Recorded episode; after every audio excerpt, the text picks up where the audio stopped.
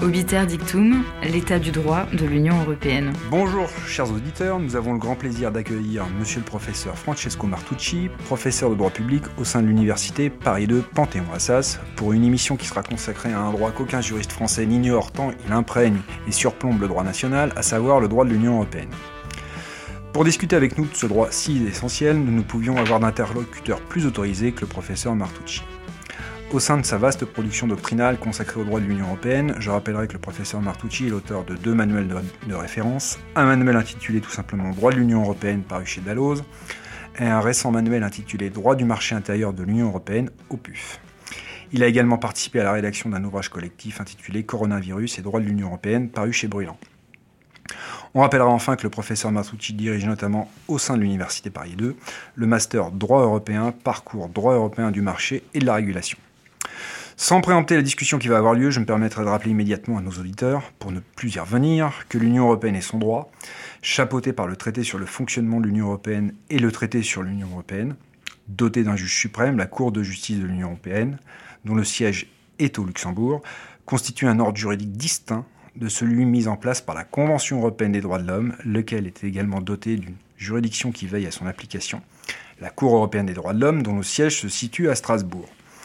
Le TFUE et la CEDH sont deux traités internationaux distincts, dotés de juridictions distinctes, qui vérifient la bonne application par les différents États euh, membres à ces traités. Bien que des interactions existent, euh, il convient de bien garder à l'esprit que euh, ces deux ordres juridiques sont distincts. Osons le dire, notre émission se présente aujourd'hui comme une gageure, puisqu'il s'agit de brosser avec le professeur Martucci, nécessairement à très grands traits, compte tenu du temps qui nous est apporté, trois points. Dans un premier temps, les origines et les caractéristiques du droit de l'Union européenne. Dans un second temps, la réaction des institutions de l'Union européenne et de leurs droits face à la crise du Covid-19. Et dans un troisième et dernier temps, le mouvement de discussion de contestation du droit de l'Union européenne euh, par certaines juridictions nationales des États membres.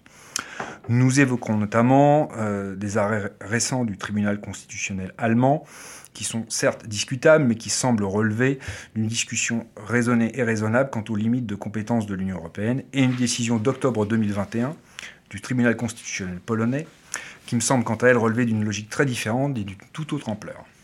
Pour finir, nous évoquerons également là où les positions des juridictions nationales françaises, notamment le Conseil d'État et le Conseil constitutionnel. Monsieur le professeur, merci beaucoup d'avoir accepté l'invitation d'Obiter Dictum. Et sans plus attendre, pouvez-vous nous parler des origines du droit de l'Union européenne et de la philosophie qui a présidé à sa mise en place? Euh, toute chose, merci beaucoup pour, euh, cette invitation. C'est un, vrai plaisir de parler avec vous de, ces trois questions. Euh, pour commencer sur euh, l'Union européenne et son droit, caractéristiques spécifiques comme euh, la Cour de justice euh, les désigne dans son avis euh, de 13. Vous savez, cet avis que la Cour a rendu à propos de la de l'accord d'adhésion de l'Union européenne à la, Convention européenne des droits de l'homme et qui résume en réalité bien cette spécificité de l'Union européenne et de son droit, dans lequel la Cour affirme clairement que l'Union européenne n'est pas en état, mais qu'elle présente euh, une structure, une envergure euh, constitutionnelle, et on emploie l'adjectif constitutionnel à bon escient, puisque c'est de ça dont il s'agit. C'est, à mon sens, une forme d'intégration constitutionnelle, de système constitutionnellement intégré formé par l'Union européenne et les États membres. Et je voudrais insister véritablement sur ce point, qui, à mon avis, guidera la réflexion autour des trois questions c'est qu'il ne faut pas vivre l'Union européenne contre les États membres, c'est un ensemble formé par ces deux composantes, et mieux encore, puisque c'est de cela hein, qu'est partie la Cour de justice dans les arrêts fondateurs euh, bien connus que sont les arrêts Van Renenloos de, de, et, Costa de 1963-1964. Le troisième élément, c'est euh, l'individu, la personne, le particulier, euh, le ressortissant de l'État, puisque les traités, disait à l'époque la Cour de justice, ont fait plus que créer un système juridique qui concerne uniquement les États membres, il concerne uniquement les, il ne concerne pas pardon, uniquement les États membres, mais également leurs ressortissants. Et je crois que c'est cette construction triangulaire entre l'Union européenne, les États membres et les individus ou personnes, qui fait toute la spécificité aujourd'hui de ce droit, qui ne prétend pas à une structure véritablement constitutionnelle, mais qui revendique une spécificité. Alors, si on peut revenir sur ce que c'est que l'Union européenne, euh, en termes, vous parlez d'intégration, il me semble que comment les auteurs qui se sont penchés sur la construction de l'Union européenne parlent souvent d'intégration positive et d'intégration négative de l'Union européenne. Est-ce que vous pouvez nous présenter les différents aspects de ces deux notions? À l'origine, le, le, traité euh, le traité CECA d'abord, puis le traité de Rome. Euh, n'oublions pas que la, finalité, c'est certes un poncif de le dire, mais il est bon de le répéter, euh, avait pour finalité la réalisation d'un projet purement politique qui était la paix, la, paix sur un continent européen euh, détruit par la guerre. Et la méthode choisie, ce qu'on appelle la méthode Monet ou la méthode communautaire ou la méthode Schuman, peu importe les termes qu'on emploie, c'est d'utiliser le l'intégration économique pour euh, conduire à une intégration peu à peu politique.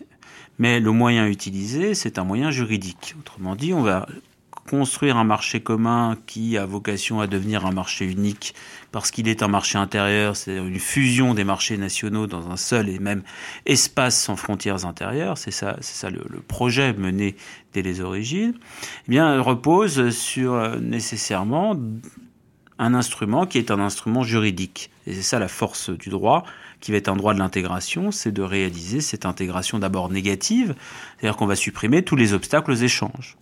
Ces obstacles aux échanges de marchandises, euh, puis ce sera des services, puis plus tard des capitaux, ce qui conduira à la monnaie unique, et puis, bien entendu, la circulation des personnes, qu'elles soient motivées par une mobilité économique ou par une mobilité d'ordre non économique, et donc qui conduit à une question d'intégration sociale plus profonde.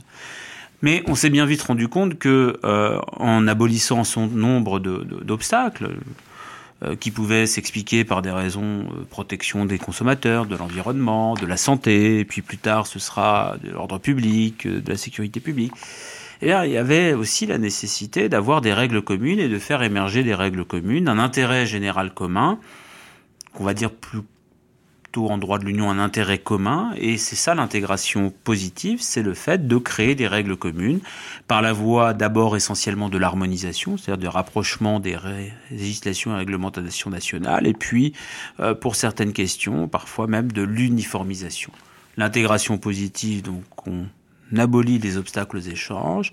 L'intégration positive, on crée des, on crée des règles communes pour favoriser ici euh, une communauté qui ne soit pas simplement économique, mais aussi sociale et politique.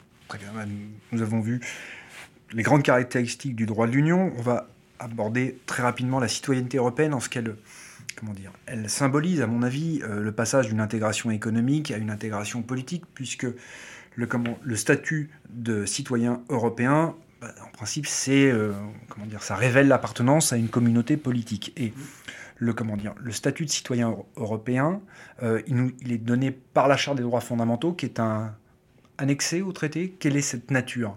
C'est quoi la nature juridique du, citoyen européen?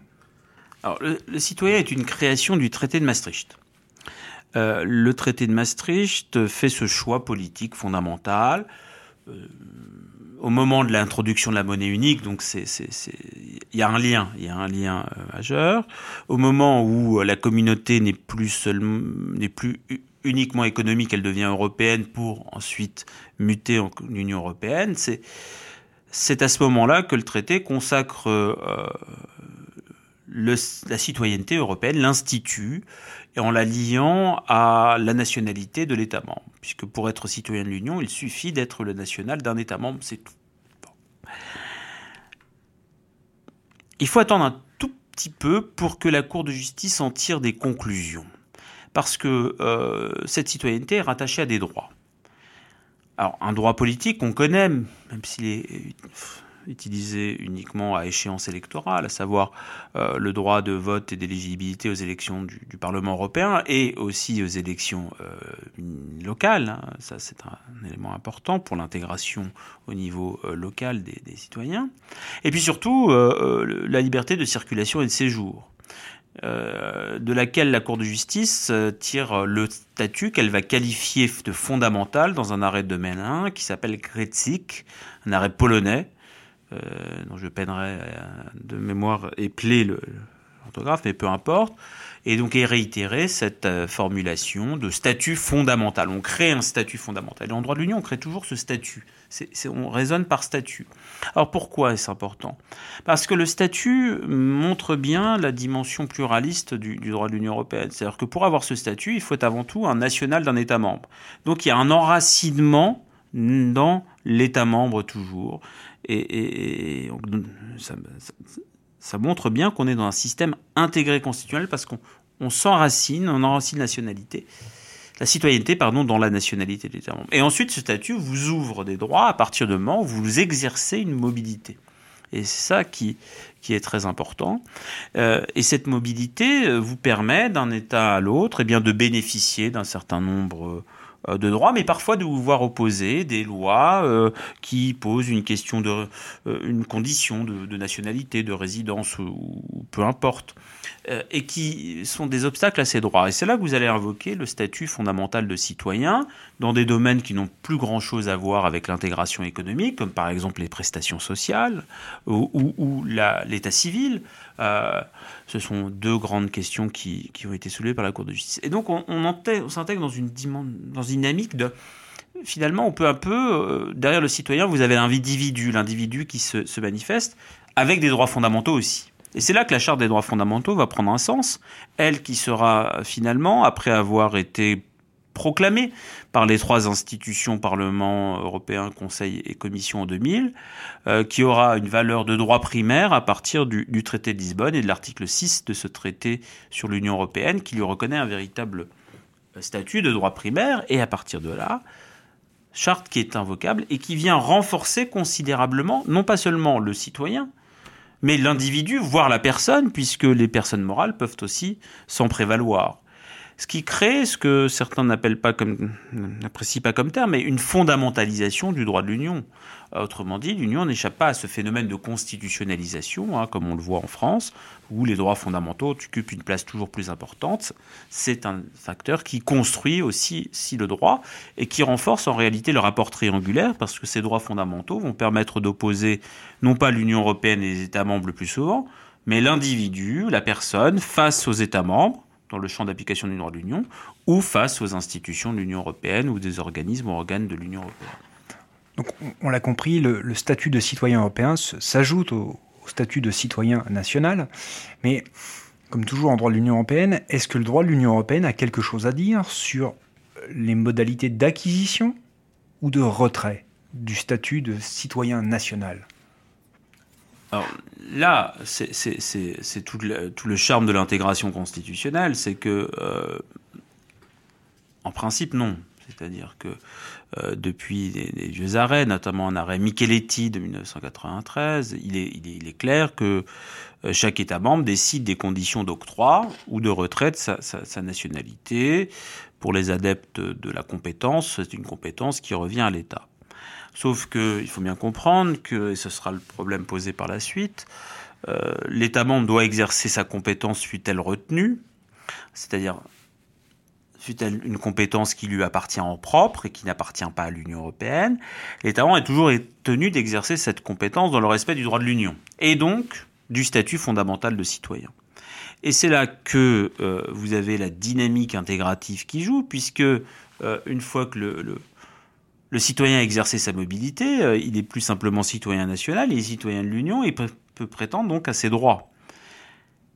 Que faire à partir de là si, euh, du fait des hasards de l'existence, sa situation évolue? C'est l'arrêt Rothman de 2010 dans lequel vous aviez un, Autrichien qui va en Allemagne, qui demande à être naturalisé allemand, qui obtient sa naturalisation, qui perd sa nationalité autrichienne parce qu'on ne peut pas avoir une double nationalité en Autriche. Et les Allemands se rendent compte que finalement il a fait tout ça pour faire quoi? Eh bien pour échapper à des poursuites pénales en Autriche. Donc il a obtenu sa nationalité allemande par fraude.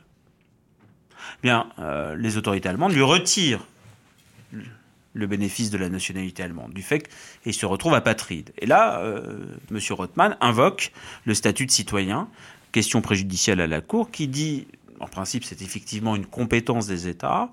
Simplement, ceux-ci doivent l'exercer dans le respect du statut fondamental. Et parce que c'est fondamental, on va pouvoir opposer ce statut individuel fondamental à la compétence euh, essentielle de l'État, certains diraient la souveraineté. Et pour concilier les deux, eh bien, on va pratiquer un contrôle de proportionnalité. Autrement dit, l'État n'est plus totalement libre, il doit respecter malgré tout certains individus qui lui-même doit respecter l'État, c'est d'où le contrôle de proportionnalité. Et par la suite, eh bien, la Cour précisera cela dans un arrêt Trébiès beaucoup plus tard dans les années 2020. Si vous le voulez bien, nous allons passer au deuxième thème de notre euh, entretien, à savoir le droit de l'Union européenne et la crise du Covid-19. Alors, la crise du Covid-19 a démarré par une période d'état d'urgence sanitaire, et l'état d'urgence, fut-il sanitaire, en général, ça se manifeste par, on l'a bien connu, enfin, on a, pu le voir en France, par un effacement de l'organe législatif, et évidemment des restrictions parfois très très importantes euh, à l'exercice des libertés publiques, je pense par exemple à la liberté d'aller et venir.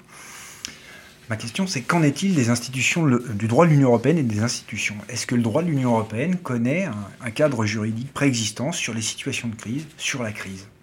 Ou est-ce qu'il a fallu adapter? Un peu à l'image de ce qui a pu arriver en France.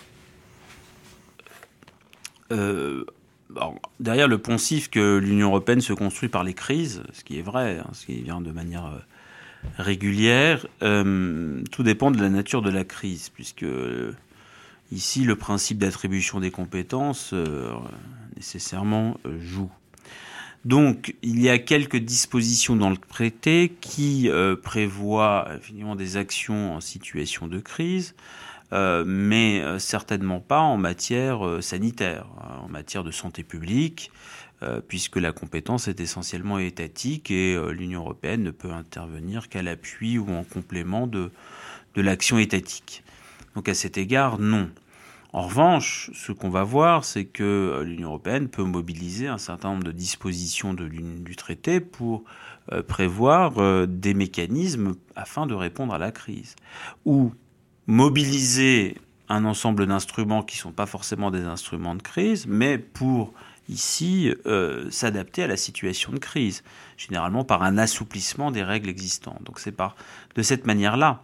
Ce qui explique que vous n'ayez pas euh, ici un régime général type état d'urgence, état, sanitaire, euh, peu importe, qui a été décrété par un règlement ou une directive à l'échelle de l'Union européenne. C'est pas. Euh, on a adapté instrument par instrument, politique par politique, la situation à donc la crise, la crise sanitaire. C'est de cette manière-là qu'on a qu'on a procédé. Donc les institutions de l'Union européenne n'ont aucun droit de regard sur la politique sanitaire ou la manière dont les États membres ont pu gérer la crise sanitaire. Notamment, par exemple, en termes de... puisque la crise sanitaire touche immédiatement au cœur du droit de l'Union européenne, je vais dire, la liberté de circuler entre les États. Quand on a eu des, comment, la remise des frontières, ça c'est une remise en cause du cœur du droit de l'Union européenne. Les institutions de l'Union européenne n'ont rien à dire à ce sujet-là, du fait du principe d'attribution des compétences que vous nous avez rappelé. Alors c'est euh, tout le charme de l'intégration constitutionnelle, c'est-à-dire que c'est en réalité un jeu euh, ici à, plusieurs. Euh, d'un côté, les États euh, disposent de ce que j'appelle en application de l'article 4, paragraphe 2, des fonctions essentielles que l'Union européenne doit respecter. Et les fonctions essentielles, ce sont celles notamment de l'ordre public, la sécurité publique, et j'ajouterais bien volontiers la santé publique. Euh, et à cet égard, eh bien, ils peuvent prévoir un certain nombre de dérogations euh, aux règles du traité. Et parmi ces dérogations, il y a des dérogations aux libertés de circulation. Alors, bien entendu, euh, ici, euh, si vous limitez la circulation d'un État membre à l'autre, que ce soit celle de marchandises ou celle de personnes, eh vous, entravez hein, les, libertés fondamentales de circuler. Sauf qu'il y a une justification à cela, et celle-ci, c'est une justification de santé publique. C'est la raison pour laquelle l'Union européenne n'a pas condamné, n'a pas cherché avec la Commission européenne à se placer sur ce terrain-là. Et il n'y a pas finalement eu tant de contentieux, euh, quasiment pas, sur, sur ceux qui ont, invoqué cette liberté de circulation pourtant mise à mal. Après, dans la réaction euh, de l'Union européenne, disons plutôt euh, dans l'intégration positive, on voit très clairement une différence faite entre les marchandises et les personnes, parce que là, la difficulté propre pour l'Union européenne, c'est que ce qui circule avec la personne, c'est le virus. Et donc là, il y a une contradiction fondamentale, et l'Union qui se prétend une Union qui protège euh, ne va pas uniquement protéger la liberté de circulation, elle doit protéger aussi un bien un bien euh, supérieur.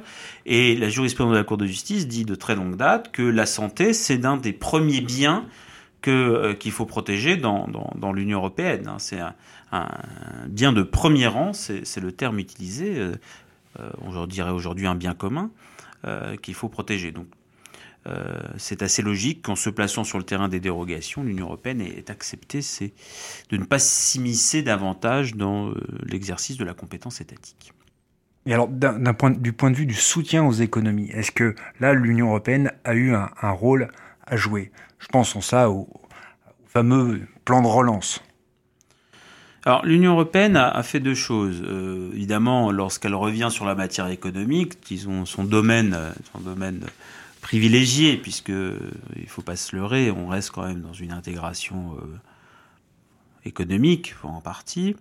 Euh, L'Union européenne a agi de deux manières.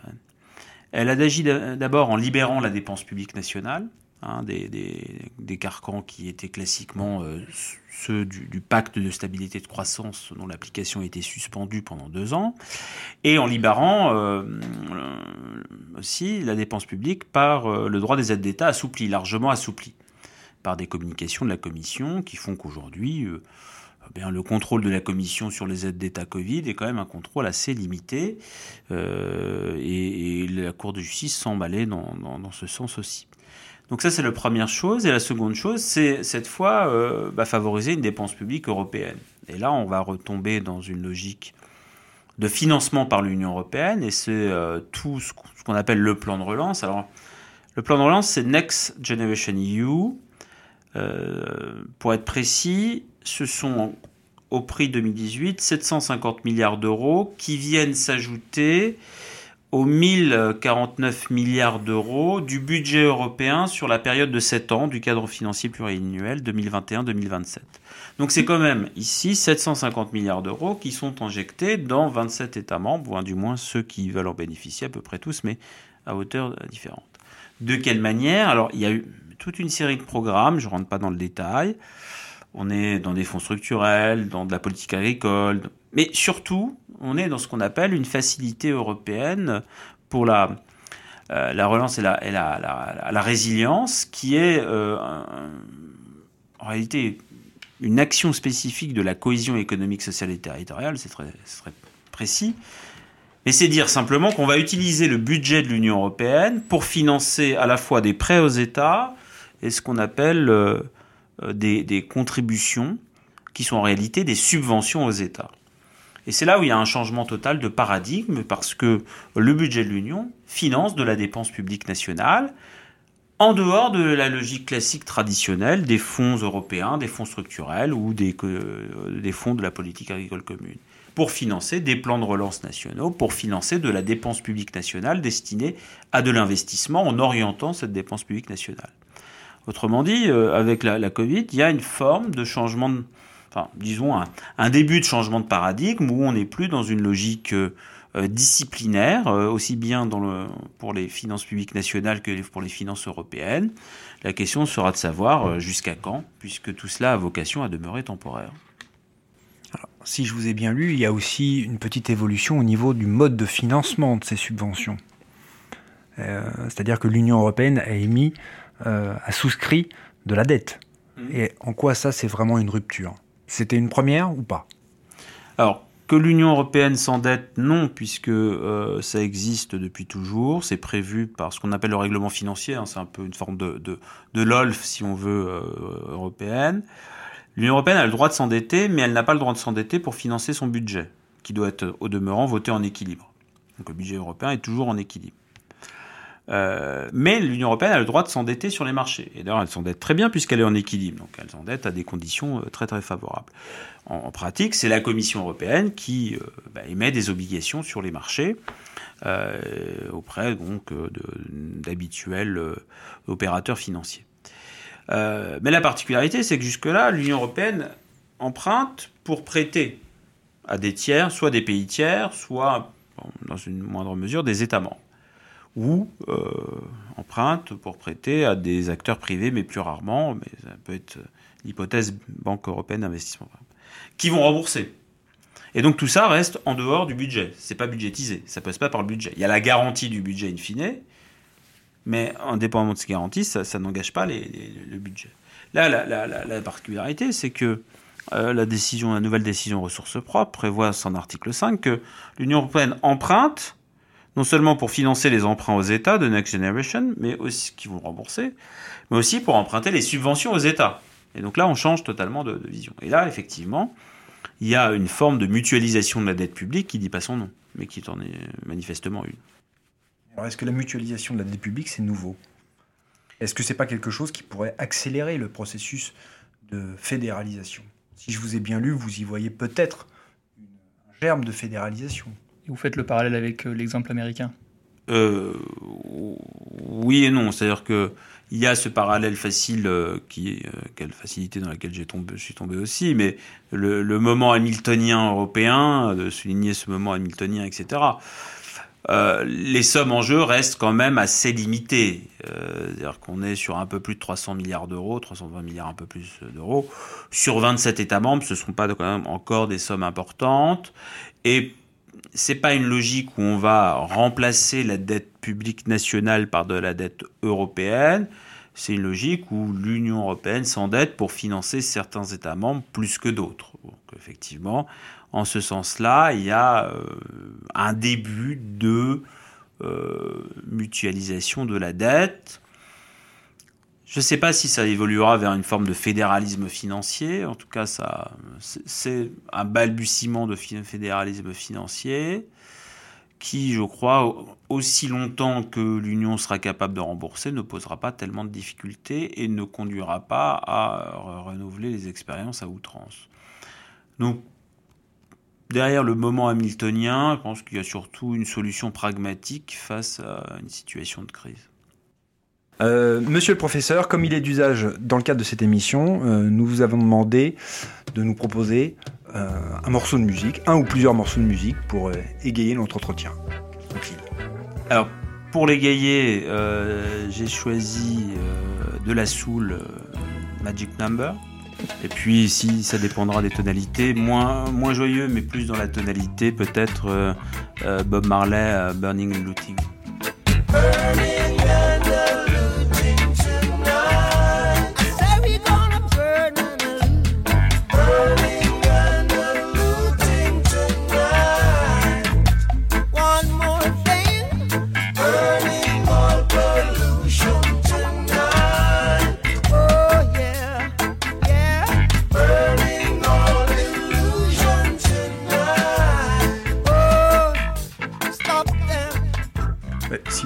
Passer à la, dernière étape de notre, de entretien, peut-être la plus brûlante, euh, c'est-à-dire le mouvement de contestation du droit de l'Union européenne, plus exactement de la primauté du droit de l'Union européenne, par, les, par certaines juridictions euh, suprêmes nationales. Alors, il y en a une qu'on connaît très bien de longue date, c'est la Cour constitutionnelle allemande, mais elle a fait parler d'elle euh, très fortement l'année dernière dans une décision du 5 mars 2020, et ça concernait notamment un programme d'achat, une décision de la BCE sur un programme d'achat sur un programme d'achat de titres publics. Est-ce que vous pouvez nous rappeler le contexte de cette décision et en quoi elle a fait date? La Banque centrale européenne, à partir de, de 2010, a, euh, face à la crise financière et la crise de dette souveraine dans la zone euro, procédé à des achats de titres publics, c'est-à-dire émis par des États de la zone euro sur les marchés secondaires.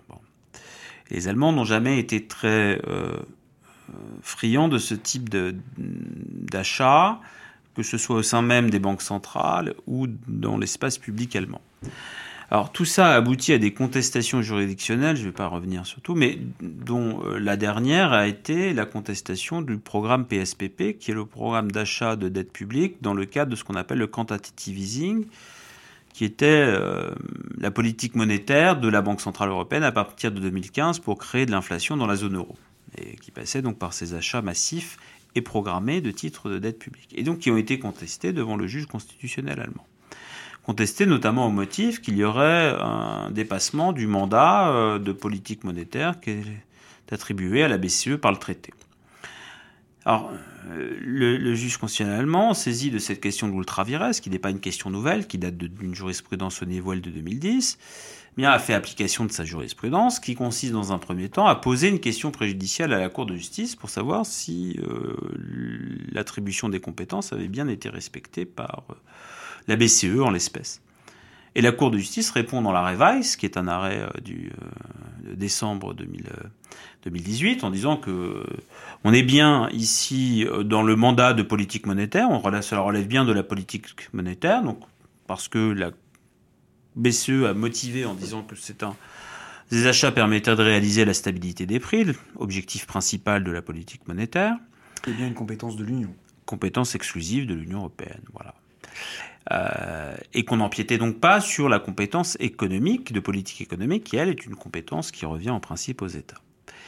Et à cela ajouter la, la Cour de justice, euh, en mettant en œuvre ce programme, la, BCE avait respecté le principe de proportionnalité euh, c'est là que la difficulté s'est posée, puisque l'arrêt ensuite du, du Bundesverfassungsgericht estime que la Cour de justice a statué ultra vires en ne contrôlant pas suffisamment le respect par la BCE du principe de proportionnalité, ce qui pourrait entraîner un glissement structurel, c'est-à-dire que l'exercice de la compétence de politique monétaire pourrait, à défaut d'être suffisamment contrôlé, entraîner un empiètement sur la compétence étatique de manière structurelle. Autrement dit, pour le juge allemand, l'exercice des compétences attribuées à l'Union peut entraîner un glissement structurel,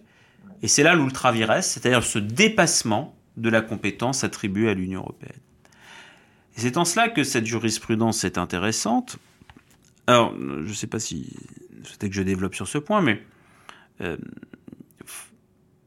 ici, ce que la Cour allemande considère ultra vires, c'est le fait que la Cour de justice n'ait pas contrôlé suffisamment le respect du principe de proportionnalité. Et là, il y a un paradoxe euh, qu'il faut souligner, c'est-à-dire que euh, pourquoi? Bah Parce que la BCE n'aurait pas suffisamment mis en balance, pondérer les intérêts en présence, ceux de la politique monétaire et de la politique économique.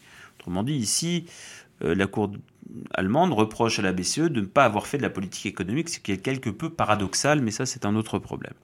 Peu importe, parce que ici, ça s'est traduit de la manière suivante, qui fait que ce n'est pas une crise en réalité pour moi de, de l'Union européenne, au contraire, c'est une marque de l'approfondissement de son intégration, puisque la Cour allemande a demandé à la Bundesbank et au Bundestag de ne pas participer à l'application du programme en question, PSPP, aussi longtemps que la Banque Centrale Européenne n'avait pas euh, justifié euh, de la proportionnalité, ce qu'elle a fait en réalité, ce qu'elle a fait et ce que le Bundestag a considéré comme euh, étant satisfaisant, justification satisfaisante. Et ensuite, ce que peu ont remarqué, c'est qu'en 2021, la Cour allemande a définitivement rejeté le recours contre le programme de la BCE en estimant qu'il n'y a aucun ultra-vires. La BCE est bien restée dans la compétence qui lui est attribuée. Alors ce qui est intéressant ici, c'est de voir que en réalité, euh, on s'est satisfait d'une solution dans laquelle la Banque centrale européenne a répondu de son action devant le Parlement national. Et pour ma part, je considère qu'il n'y a pas de difficulté que dans une zone intégrée comme la zone euro, une zone aussi intégrée, euh, la BCE justifie, tout indépendante qu'elle soit, de son action devant un Parlement national tout aussi euh, légitime que le Parlement européen. Donc moi j'y vois plutôt un développement ultérieur de l'intégration, une marque que l'intégration va encore plus loin, parce que ici, d'un point de vue politique, eh bien, ça signifie que les parlements nationaux jouent, conformément à l'article 12 du traité sur l'Union européenne, un rôle. Et j'ajouterais sur ce point qu'on voit bien le relais entre l'union de droit, l'état de droit, hein, le rôle de la Cour de justice de la Cour allemande, et la démocratie, le rôle du Parlement national. Mais n'est-ce pas problématique en soi que la Cour constitutionnelle allemande ait pris ressources, appui sur, la Constitution pour se prononcer sur la légalité d'un acte, d'une décision, enfin, d'une décision de la BCE et d'un arrêt de la Cour de justice de l'Union européenne, puisque l'ultra sous votre contrôle concerne les deux, la décision de la BCE et l'arrêt de la CJUE.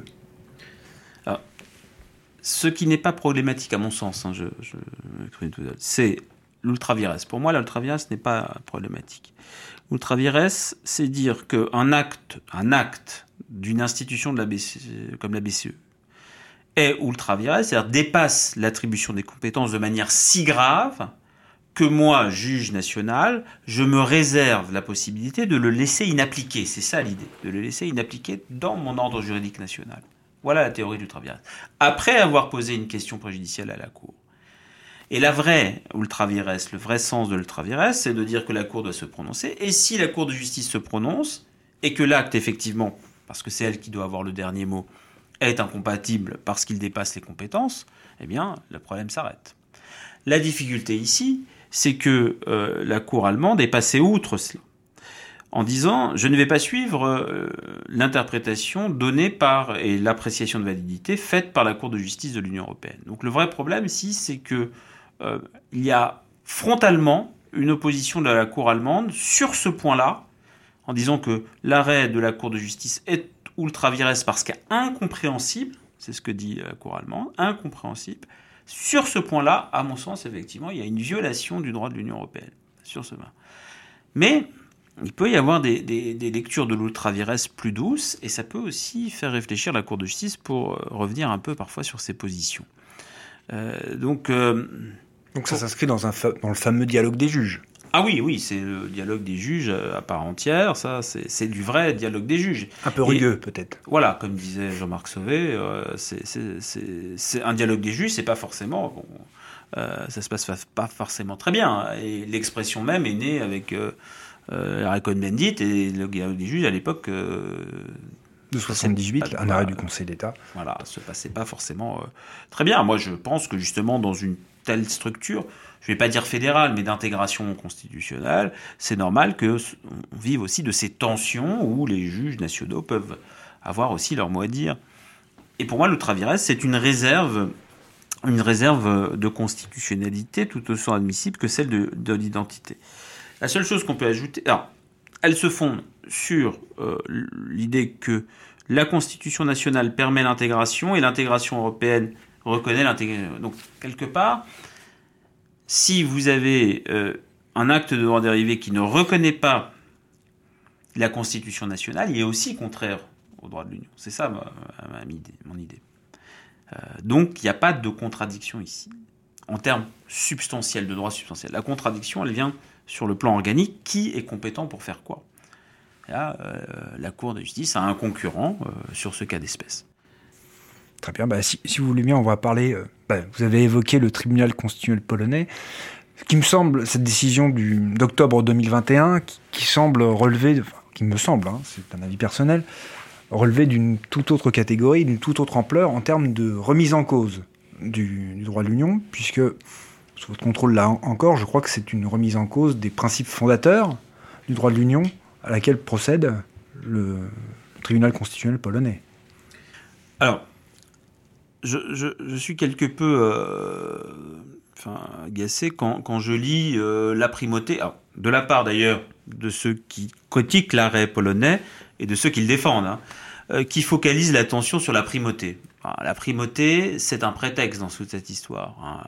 Évidemment que l'arrêt polonais remet en cause la primauté du droit de l'Union, mais c'est pas le problème en l'occurrence, c'est pas la question.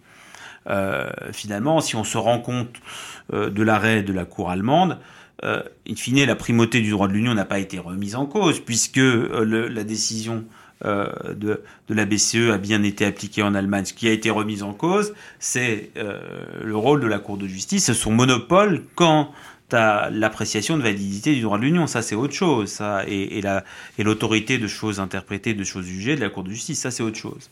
Donc, c'est pas une question de primauté. La primauté, c'est le dernier de nos soucis. Ici, ce que dit le juge polonais en en une hein, une page, un dispositif d'une page. Alors, à ma connaissance, les motifs n'ont toujours pas été publiés, ce qui montre bien hein, déjà une certaine culture judiciaire. C'est que l'interprétation faite par la Cour de justice des articles 2 TUE sur les valeurs de l'Union européenne et 19 TUE sur la protection juridictionnelle effective, eh bien, n'est pas compatible avec la constitution polonaise. Point. C'est tout ce qu'elle dit. Pourquoi? Parce que ça marque un empiètement de la compétence de l'Union européenne par la Cour de justice sur la compétence de l'État membre Pologne pour déterminer l'organisation juridictionnelle de l'État.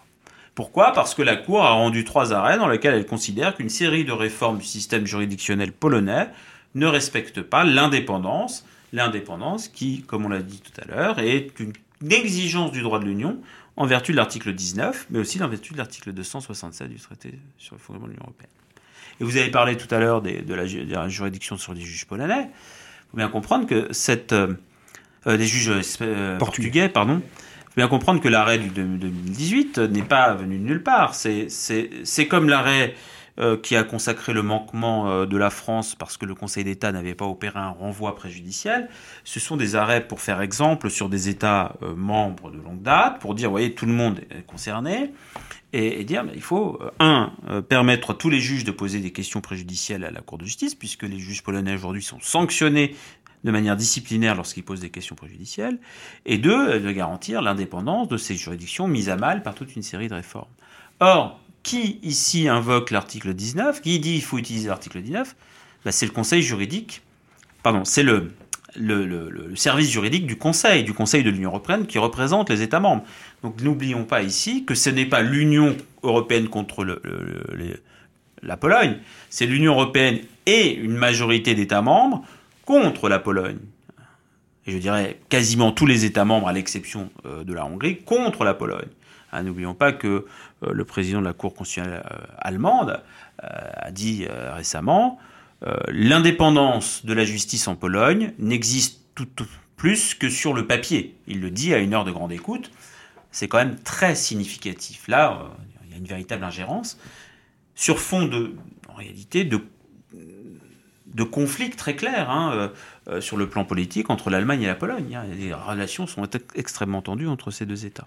Donc pour moi, le problème n'est pas du tout celui de la primauté, c'est celui en réalité de l'état de droit, de la façon dont on conçoit l'état de droit, la protection de l'état de droit dans un État. Et la Pologne ne remplit plus un certain nombre euh, de critères qui permettent de considérer qu'elle respecte l'état de droit. Donc, ce qui s'est passé en Pologne, c'est pas simplement remettre en cause euh, la primauté du droit euh, de l'Union, dire que ah, le droit de l'Union nous ennuie parce qu'il traite des détails de, de cage à poules, nous empêche de produire telle ou telle euh, denrée agricole, etc. C'est pas ça le problème. Le problème, il est bien plus fondamental, c'est que vous remettez en cause la structure même.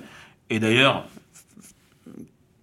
la Pologne continue cette fois avec euh, la, Cour européenne des droits de l'homme et la Convention européenne des droits de l'homme, puisqu'elle vient à se considérer qu'elle-même n'est pas un tribunal au sens de l'article 6 euh, de la CEDH très récemment, dans un arrêt très récent. Donc euh, on est ici face à la contradiction en réalité de la règle de droit supérieur.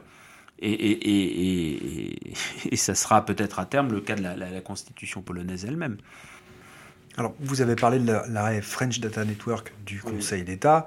Euh, très rapidement, dans, cet arrêt, le Conseil d'État euh, était saisi d'une question portant sur euh, le système de, collecte et de conservation des données de, connexion.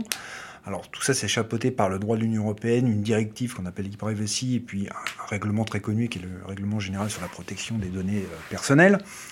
le Conseil d'État a posé une question à la Cour de justice de l'Union européenne pour qu'elle lui donne son interprétation. Et c'est ce qui a donné lieu à l'arrêt euh, du Conseil d'État, euh, qui a été fortement commandé, qui a été commenté, pardon, qui a été rendu en, assemblée du contentieux, c'est-à-dire la formation la plus, la plus prestigieuse. Et cet arrêt, il a deux pendants. si je comprends bien, il a refusé. Le, gouvernement français a demandé, dans, dans, le cadre des mémoires en défense, que le Conseil d'État fasse sien la théorie de l'ultra-vires euh, développée par la Cour constitutionnelle allemande dans le cadre du système juridique allemand. Donc c'était une espèce de transplantation de raisonnement juridique. Et là, pour le coup, le Conseil d'État, sous votre contrôle, a été très clair. Il a dit ça, je ne fais pas. Et dans un second temps, il y a une autre, une autre partie de l'arrêt euh, French Data Network, c'était l'invocation d'exigences constitutionnelles à l'aune duquel on interprète ou on concilie le droit communautaire. C'est bien ça?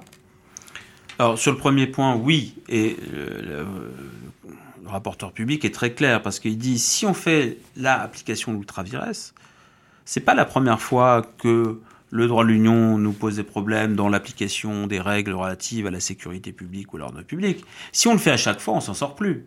Parce qu'après, ce sera la santé publique. Après, on va considérer de manière large que bon est rattaché euh, à la santé publique ou à l'ordre public la question des biotechnologies. Et puis on va aller de, finalement, on va on va tout remettre en cause. Hein. Euh, c'est-à-dire que euh, on, tombe dans une logique d'intégration à la carte. J'utilise le droit de l'Union en fonction des arguments que, je veux défendre. Donc là, il y a, y a un problème qui en réalité un problème de culture même du droit, hein, du respect de la règle supérieure, de la prééminence du droit. Donc de ce point de vue-là, euh, je trouve que le Conseil d'État a correctement agi. C'était un peu trop facile comme solution de la part, de la part de, du gouvernement. Ne trouvez-vous pas inquiétant que le gouvernement ait invoqué ce type d'argument? Bah, Certains l'ont. Quelque peu, quelque peu, oui. Et sous couvert je crois qu'il y a surtout une profonde ignorance de ce qu'est euh, la, la, doctrine de l'ultra C'est ça le problème. Je ne sais pas qui était au Conseil du gouvernement, mais d'un point de vue juridique, là, il y avait un, problème de, de, c'est pas du tout la même culture. On ne peut pas imaginer. Il ne faut pas oublier non plus. Euh, euh, comment l'ultra est né. En revanche, la, clause de sauvegarde Arcelor, alors c'est un peu compliqué d'en discuter comme ça. Euh, bon, euh, qu'il y ait une réserve de constitutionnalité, ça me paraît assez logique, ça a toujours existé, finalement ça n'a pas tant posé problème que ça. Euh, vous voyez, quand le Conseil constitutionnel identifie un élément trait de l'identité constitutionnelle nationale dans l'affaire Air France, je ne vois pas en quoi ce trait de l'identité constitutionnelle française pose un problème au regard du droit de l'Union, au contraire. pour, pour, mémoire, c'est l'impossibilité de déléguer euh, des, compétences de police administrative qui traduisent la mise en œuvre de prérogatives de puissance publique, pour faire court. Voilà, c'est ça. Ça peut être une limite à l'intégration constitutionnelle avancée par le Conseil constitutionnel, mais euh, on ne voit pas en quoi il y a une incompatibilité avec le droit de l'Union de ce point de vue-là. Pour revenir à, Arcelor, parce que c'est dans sa vision, euh, enfin dans, dans, la lecture qu'en fait la, euh, le Conseil d'État dans French Data Network. Ce qui est intéressant ici, c'est de dire qu'on va neutraliser le moyen tiré de l'incompatibilité d'un acte, par exemple réglementaire, avec euh, le droit de l'Union, parce que euh, écarter l'application du droit français aurait pour conséquence de ne pas permettre de garantir l'effectivité des exigences constitutionnelles. En l'occurrence, celles liées notamment à l'objectif de valeur constitutionnelle, pour faire simple, de nature sécuritaire. Euh, bon, pourquoi pas euh, C'est une réserve de constitutionnalité qui s'inscrit dans la vieille tradition euh, des contre-limites italiennes, par exemple. C'est pas quelque chose, moi, qui me choque profondément. D'autant que le résultat, in fine, c'est celui d'une conciliation, hein, où le, le Conseil d'État arrive, par son interprétation, à retenir une solution qui n'est pas forcément, à mon sens, incompatible avec la solution de la Cour de justice. Peut-être on a tirer des conséquences un peu trop vite parce qu'ici il y a beaucoup de communication qui est faite.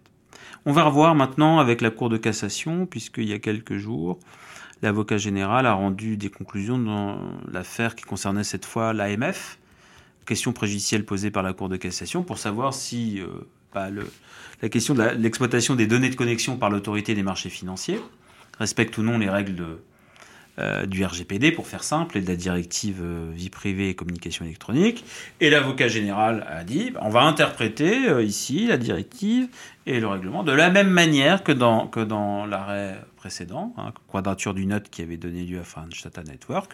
Donc on va voir maintenant ce que dit, un, la Cour de justice, elle qu'elle s'engage toujours dans cette voie, ou elle aura compris le message des États en disant peut-être que vous devez laisser un peu plus de marge de manœuvre plus explicite que vous ne le faites, même si dans l'arrêt il y a un certain nombre d'éléments qui peuvent faire penser que l'État a une marge de manœuvre, et deux, quelle sera la réception qu'en fait la Cour de cassation ensuite. le dialogue du juge continue, c'est quelque chose qui rend vivant le processus d'intégration. J'ai une dernière question peut-être un peu plus large, c'est euh, comment le, spécialiste droit de l'Union européenne, euh, comment vous voyez les réactions parfois un peu épidermiques des autorités nationales, notamment des autorités nationales françaises, aux arrêts, de la aux arrêts de la Cour de justice de l'Union européenne. Il y a un cas particulièrement qui me semble assez topique, c'est l'arrêt sur le temps de travail des militaires. Je ne sais pas si vous avez vu cet arrêt, mais les gardes slovènes. Voilà, les gardes slovènes. Euh, on a un ancien Premier ministre qui a, qui a Édouard Philippe, pour ne pas le nommer, qui a eu des mots extrêmement sévères sur cet arrêt, qui, qui selon lui affectait la souveraineté française. J'ai même entendu hier dans un autre podcast euh, Monsieur Jean-Louis Bourlange, qu'on ne peut pas soupçonner d'être un, contempteur de l'Union européenne, qualifier cet arrêt de profondément stupide. Euh, comment vous voyez ça? Parce que cet arrêt-là, quand, on le, quand on le lit, on a du mal à voir l'atteinte à la souveraineté française dans cet arrêt-là, puisque là encore sous votre contrôle, mais j'ai l'impression qu'on est dans un arrêt qui pose un principe et avec des exceptions si immenses que bon, on voit vraiment pas trop la portée de, cet arrêt sur, parce qu'il faut raisonner en termes d'analogie, c'était, euh, comment dire, euh, la possibilité pour les euh, armées françaises de continuer à fonctionner. C'est ça qui était opposé. On, on, nous disait, en appliquant le temps de travail, enfin la directive temps de travail, vous allez empêcher l'armée française, qui est là par contre je pense qu'on peut le dire, la seule armée européenne qui fonctionne, ou en tous les cas qui est digne de ce nom, de, fonctionner. On a des, on a des responsabilités euh, particulières et on ne peut pas se voir opposer cette directive. Qu'est-ce que vous en pensez de cet arrêt-là? Ou en plus exactement, euh, comment vous vivez ces réactions des, euh, épidermiques? Mais euh, je crois que euh, en réalité, c'est un jeu politique qui a commencé bien avant et, et, dont la principale victime est avant tout la Cour européenne des droits de l'homme, puisqu'on lui fait les mêmes critiques. Et régulièrement, dans le débat, euh, vous avez des contestations de sa légitimité, etc. C'est pas, c'est pas déjà des précédents candidats à la, à la présidente campagne présidentielle est allée en ce sens. Euh, crois qu'il faut, il faut euh, évidemment euh, lire les arrêts avec attention et, ne pas leur faire dire ce qu'ils ne disent pas. Pour moi, cet arrêt, au contraire, conforte très largement l'interprétation qu'on peut faire de l'article 4, paragraphe 2, TUE, c'est-à-dire le fait que l'Union respecte les fonctions essentielles de l'État. Euh, dans cet arrêt, là encore, on, doit s'en tenir à une casuistique et au fait aussi d'espèces qui sont à l'origine de la question préjudicielle. C'était des gardes, c'est-à-dire des gens qui montent la garde. Un temps de travail d'un garde, c'est pas tout à fait la même chose que le temps de travail d'un militaire qui est sur le théâtre des opérations, comme on dit, ou qui est impliqué euh, sur le terrain, etc. Ça, et ça, la Cour de justice fait la distinction en réalité. Elle distingue ces hypothèses. Hein. Elle dit simplement, il ne suffit pas ici d'invoquer le domaine de l'armée, le fait que vous êtes employé par l'armée ne suffit pas à vous extraire du respect du droit de l'Union, donc de la, directive euh, sur le temps de travail. Ensuite, c'est au cas par cas qu'on va faire la chose suivante. On va procéder soit par exception, on va vous tirer ici parce que vous êtes effectivement dans quelque chose qui est purement, je dirais, du ressort national, un peu à la matière, par exemple, des travailleurs, article 45, paragraphe 4 du traité euh, sur le fonctionnement de l'Union européenne, ne sont pas soumis euh, à la libre circulation des travailleurs les emplois dans l'administration publique, dont les militaires.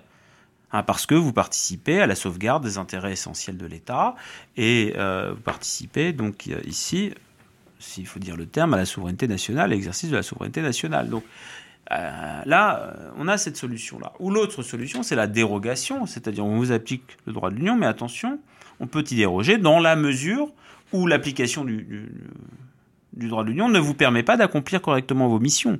Et là, c'est évident que sur un certain nombre de missions militaires, euh, le temps de travail n'a guère de sens. Donc ici, la solution de la Cour de justice laisse, au contraire, euh, tout à fait les États membres libres d'organiser la, fonction euh, militaire comme ils l'entendent. C'est simplement dire, on n'écarte pas par principe l'application du droit de l'Union dans la matière euh, qui est celle de, l'emploi militaire, au motif qu'on est dans un domaine qui serait échapperait au droit de l'Union par essence. Non, ça reste une activité aussi économique, salariée en l'occurrence. Et ce, alors même que dans ses conclusions, l'avocat général sur cette affaire avait, en évoquant l'armée française, parce que la, France avait, enfin, ça concernait les gardes slovènes, mais si j'ai bien suivi l'affaire, je crois que la France a beaucoup produit en intervention, oui, oui, bah, elle se sentait immédiatement visée. Et il y avait même, enfin, l'avocat général a même évoqué une possibilité de dérogation en tant que telle. Alors, c'est, il l'a dit de manière allusive, mais par exemple pour la France, ou en tous les cas pour l'armée française. Donc c'est même pas complètement exclu. Que la directive ne s'applique pas du tout. Ah oui, pour le moment, après, ça dépendra de. Ce qui est important, c'est quelle est la fonction, dans la lecture fonctionnelle, hein, toujours en droit quelle est la fonction que la personne en question qui invoque la directive exerce au moment T où elle l'exerce. Voilà, c'est tout.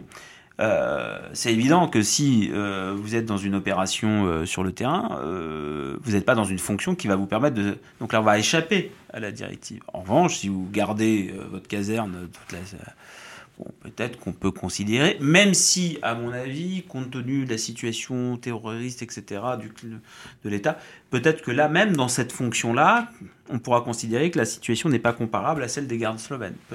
au regard de la motivation de l'arrêt de la Cour, qui ménage de très larges hmm. possibilités. Je pense qu'il n'y a pas de remise en cause de, des, facultés de l'armée française, pour être euh, Non, c'est pas. Spécialiste de la, de la, matière, mais je trouve pas ça très sérieux. non, non, c'est pas ça qui va poser problème à l'armée française. C'est pas une directive sur le temps de travail qui va lui poser des difficultés. Il y a d'autres débats, à mon avis, euh, plus, fondamentaux, euh, notamment ceux liés à la défense européenne, hein, et qui ont été relancés par euh, outre la situation euh, euh, en Biélorussie, par la crise afghane, etc. Je crois que les questions qui concernent l'armée française sont plutôt sur ce terrain-là. Bah, nous en avons fini. monsieur le professeur Martucci, merci beaucoup pour cet échange très fructueux. J'ai appris beaucoup de choses. J'espère que nos auditeurs aussi. Et ben, encore merci. Merci à vous. Merci beaucoup. Clap de fin, n'hésitez pas à vous abonner et évidemment à attribuer 5 étoiles à ce podcast.